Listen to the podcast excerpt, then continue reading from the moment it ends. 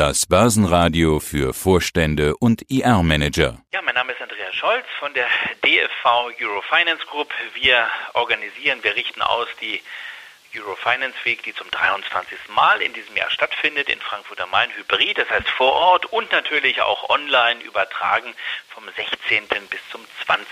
November. Und davor sprechen wir wieder über die Themen, die natürlich auch dort eine Rolle spielen werden. Aber aktuelles tut sich auch tagesaktuell sogar. Das große Thema an diesem Freitag ist das TV-Duell von gestern Nacht Biden versus Trump. Wie wir wissen, ist die US-Wahl ja auch für die Börsen ein ganz wichtiges Thema. Und da reagiert der Markt auch gerne mal auf solche einzelne Ereignisse wie so ein TV-Duell. Andreas, wie kommt der Wahlkampf bisher an? Was gibt es für Reaktionen, Einschätzungen zum möglichen Wahlausgang?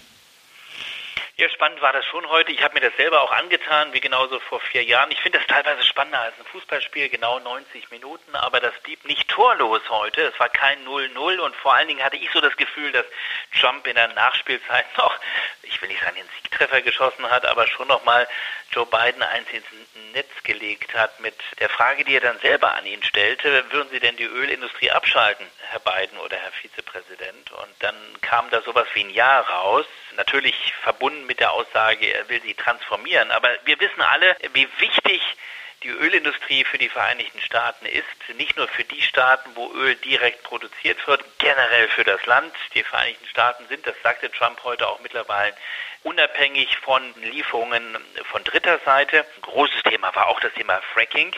Aber vielen Amerikanern hängt nicht nur etwas am Öl. Öl ist ganz entscheidend für die amerikanische Wirtschaft. Transformation hin oder her. Ohne Zweifel, die Industrien müssen sich wandeln und das Thema Solar- und alternative Energien wird immer, immer wichtiger. Aber über das Emotionale hinaus kann dieser Ölpatzer, so schreibt es hier auch eine große deutsche Tageszeitung von Joe Biden, durchaus Einfluss haben auf das Finale. Es sind noch zwölf Tage bis zum Wahlausgang. Und die, diese Frage sollte oder war ja gar nicht geplant. Eigentlich fragte die Moderatorin schon nach der Schlussrunde oder nach der Schlussfrage.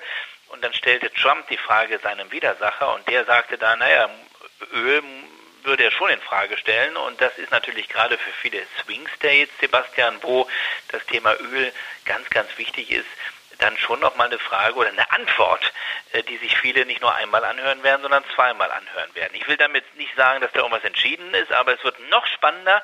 Ich könnte mir vorstellen, es könnte noch zu einem Kopf-an-Kopf-Rennen werden. Es ist durchaus eng in vielen dieser sogenannten Swing States wir müssten noch mal nachschauen in den alten Unterlagen. Damals, als ich aus Washington zugeschaltet war, vor vier Jahren, habe ich gesagt, ich traue Trump zu, dass er Clinton auf der, im Finale, auf den letzten Metern schlagen kann. Und da war ich sicherlich nicht in der Mehrheitsposition.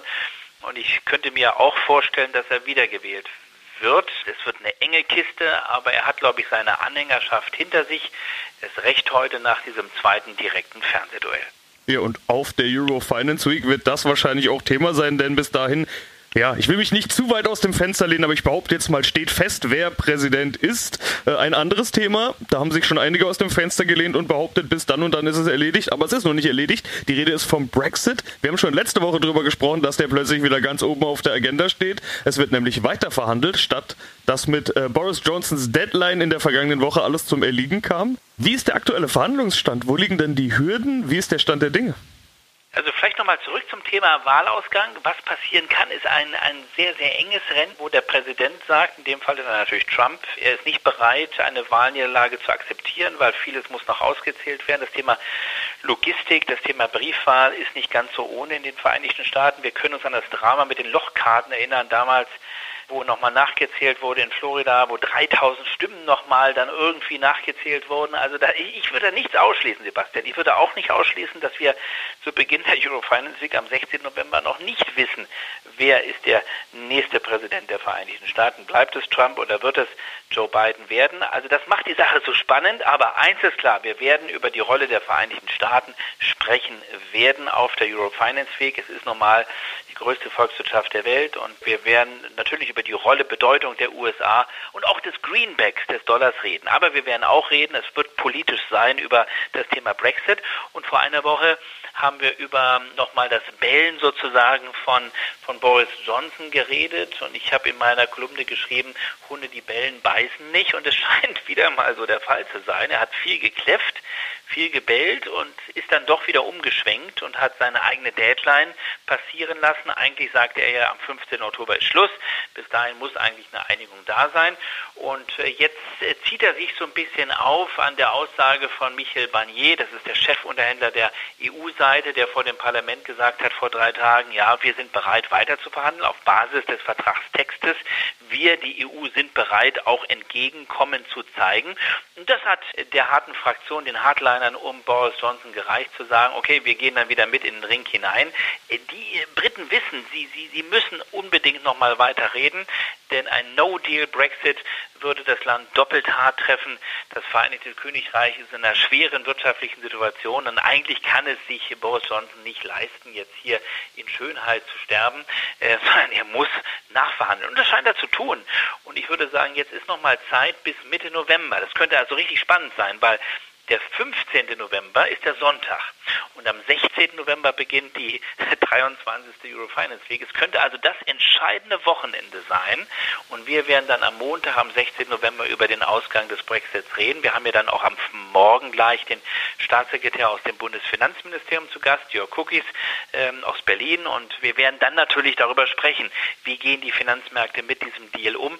Ich gehe aber jetzt eine Woche wieder, ist vergangen, davon aus, Sebastian, dass es zu einem Deal kommen kommen wird. Man wird sich typisch Brüssel im Endspurt einigen und es wird irgendwie einen Deal geben. Der muss dann aber auch stehen bis zum 15. November, denn er muss ja dann nochmal durch alle Parlamente durch und muss ratifiziert werden, damit er dann zum 31.12. diesen Jahres wirklich in trockene Tücher gepackt werden kann so viele Eventualitäten, die sich alle aufklären könnten. Eine Sache ist schon sicher, nämlich dass China wieder wächst. Dieses viel zitierte V, wir sehen es in der Konjunkturerholung. China wächst in Q3 4,9 Prozent und das macht interessanterweise auch chinesische Staatsanleihen attraktiv und zwar ausgerechnet in den USA. Noch so ein Thema der Woche. Donald Trump gefällt das mit Sicherheit nicht, aber die Wall Street ist da gnadenlos. Was ist da denn los? Ja, so sehr die Wall Street, ich will nicht sagen, an Trump hängt und äh, vieles wird auch sicherlich Wall Street positiv gesehen werden, sollte Trump wiedergewählt werden. Er ist ein Präsident eher der Börsen. Äh, die Wall Street ist dann äh, relativ pragmatisch und sagt, wenn da eine interessante Staatsanleihe auf dem Markt ist, dann gucken wir uns die nicht nur einmal an, sondern zweimal an. Die waren jetzt nicht so wirklich attraktiv, aber China öffnet sich immer mehr den internationalen Kapitalmärkten, gibt neue Staatsanleihen aus und äh, China ist attraktiv, weil man der chinesischen Story schon glaubt, vielleicht sogar mehr als der amerikanischen Story. Viele hinterfragen ja den US-Dollar immer mehr. Und wenn wir nicht in der Eurozone genug eine Probleme hätten, man, man könnte sagen, also wir haben zwei schwache Glieder dieses Währungspaares, die nicht beide wirklich doll aussehen im Moment. Euro auf der einen Seite, Dollar auf der anderen Seite dann wäre der amerikanische Greenback schon längst in einer viel schwächeren Position. Aber im alten Kontinent sieht es nun auch nicht doll aus, das muss man ja auch so sagen. Die Chinesen aber stehen richtig gut da. Und das ist das Land, wo ja das Virus ausbrach. Davon gehen wir mal alle aus.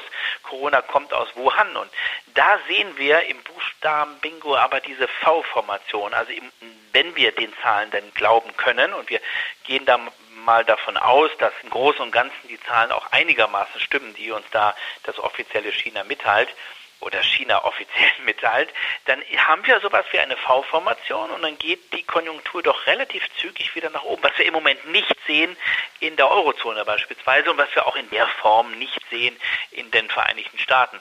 Trump redet zwar auch von einem V-Szenario, einem V ist es aber nicht wirklich. Er ist ein V vielleicht, aber nicht der Buchstabe V. Und in der Eurozone haben wir auch kein V, aber in China, im Reich der Mitte, geht es deutlich wieder nach oben. Und die Bilder, die wir von dort sehen, die, die irritieren ja auch beinahe. Da sind die Straßen wieder voll. Die Menschen tragen zwar Masken, aber sie mischen sich wieder. Die Clubs sind voll. Es kommt immer mehr Dynamik auch in die Binnenkonjunktur hinein. Und in diese Phase der V-Erholung hinein begibt das Reich der Mitte Staatsanleihen, die auch ihre Abnehmer finden in den Vereinigten Staaten, beispielsweise bei den großen Investmentbanken. Das ist wirklich eine Story, die Donald Trump nicht gefallen wird. Aber das ist eine Story des Kapitalmarktes. Und der Kapitalmarkt, der weiß genau, die Opportunitäten einzuschätzen. Und er geht da sehr pragmatisch vor und sagt, dann setzt er eben auf China. Und China zeigt im Moment die beste Erholung. Und dann haben wir noch so ein Thema in dieser Woche gehabt, das ich noch ansprechen möchte. Der digitale Euro. Die EZB diskutiert jetzt auch ganz offiziell über solche digitalen Währungen. Die sind ja nicht die ersten, die diese Ideen haben. Wir haben das schon hier und da gehört, vor allen Dingen in Skandinavien und China. Wird das denn kommen? Wird es irgendwann so eine Art digitalen Euro, Krypto oder was auch immer für Begriffe man da miteinander vermengen kann? Kommt das? Digitales Geld? Ja, so langsam wird im Eurotower im Osten in Frankfurt das Versuchslabor eingerichtet. Man ist da nicht so ganz schnell unterwegs, man wartet erst mal ab. Wir hatten auf der Eurofinance Week vor zwei Jahren die Chefin der schwedischen Notenbank, der Riksbank, bei uns zu Gast und die hat vor zwei Jahren schon über die E-Krona nicht nur philosophiert, sondern uns auch erzählt, wie das alles in Skandinavien, in Schweden funktioniert, bei der schwedischen Riksbank, bei der Reichsbank. Und die Schweden sind da viel weiter. Wir wissen natürlich auch, die Skandinavier gehen sehr viel offener um mit dem Thema digitales Geld. Da gibt es fast kein Bargeld mehr im Umlauf. Man ist da schon nicht nur ein, sondern zwei Schritte weiter, würde ich sagen, vielleicht sogar drei Schritte.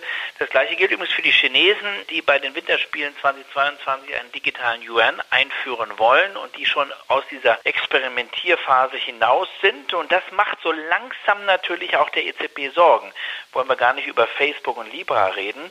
Die klassischen Notenbanker haben Sorgen, dass ihr Monopol bricht oder kippt ihr Geldmonopol. Und sie müssen jetzt schauen, dass sie sich in Position bringen. Und das macht die EZB jetzt Schritt für Schritt etwas offensiver in einem gebremsten Tempo. Man überlegt natürlich, man muss hier in Europa erstmal wieder Kompromisse machen, man muss alle zusammenbringen, aber man ist jetzt bereit für eine Diskussion und Christine Lagarde ist bereit, über einen E-Euro, ich nenne es mal so, einen E-Euro nicht nur nachzudenken, sondern auch die Vor- und Nachteile abzuwägen.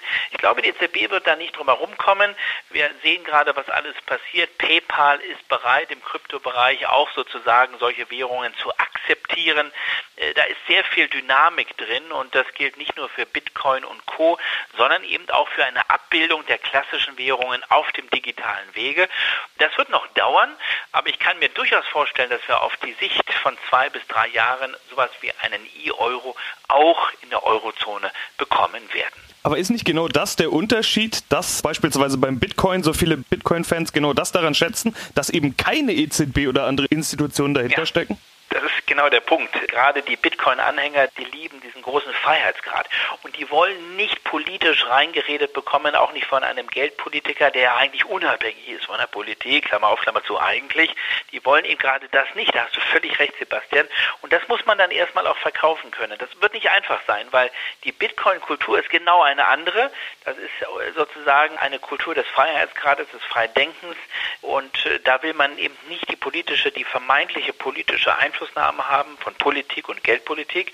Und äh, das ist genau das, was natürlich die EZB dann an Überzeugungsarbeit leisten muss. Auf der anderen Seite steht da natürlich ein großer Währungsraum dahinter und ähm, das ist nochmal ein ganz anderes Machtgefüge.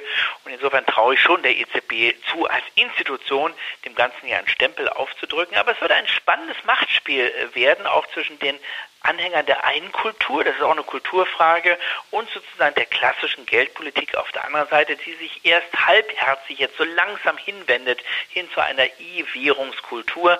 Und da das eben nicht nur in großen Schritten funktioniert, sondern nur in ganz, ganz kleinen Schritten äh, und es sehr viel Zeit braucht, bin ich gespannt, wer am Ende hier die Nase vorn haben wird. Welche Rolle wird das Thema Krypto denn auf der Eurofinance Week spielen? Ja, wir haben den Tech Day, danke für die Frage. Wir haben auf dem Tech Day so ein bisschen die äh, Schnittmengen-Themen, die Digitalisierungsthemen. Wir werden auch da das Thema Kryptowährungen ansprechen, aber es geht vor allen Dingen auch um das Thema Zukunft des Zahlungsverkehrs und da ist das, was PayPal gerade angekündigt hat, auch ein Thema. Ich glaube, da fließt auch das Thema digitale Währungen mit hinein in den digitalen Zahlungsverkehr, in ganz neue Welten des Zahlungsverkehrs. Das werden wir alles am Dienstag besprechen. Montag ist der Tag der großen politischen Themen, der strategischen Themen. Dienstag Thema Nachhaltigkeit Nachhaltigkeit, Green Finance. Am Dienstag geht es dann um das große Schnittmengenthema Digitalisierung und das betrifft dann sehr vieles. Es betrifft den Zahlungsverkehr, es betrifft die Bankenwelt insgesamt, es betrifft auch die Geldpolitik, das gesamte Ökosystem wird digitalisiert und dann kommen wir um das Thema digitale Währungen nicht herum. Andreas Scholz, vielen Dank für den Überblick. Ja, besten Dank und viele Grüße aus Frankfurt. Alles Gute, tschüss. Wir machen Börse hörbar und verständlich.